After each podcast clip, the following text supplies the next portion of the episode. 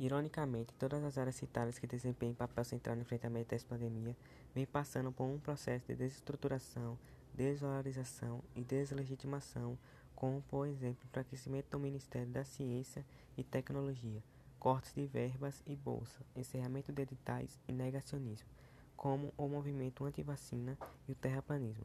Tivesse o SARS-CoV-2 chegando alguns anos mais tarde, talvez nenhum dos setores mencionados estivesse em condições de reagir a ele.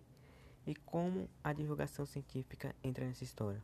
Bem, ela se propõe justamente a construir pontes e diálogos entre ciência, saúde, mídia, cultura e sociedade.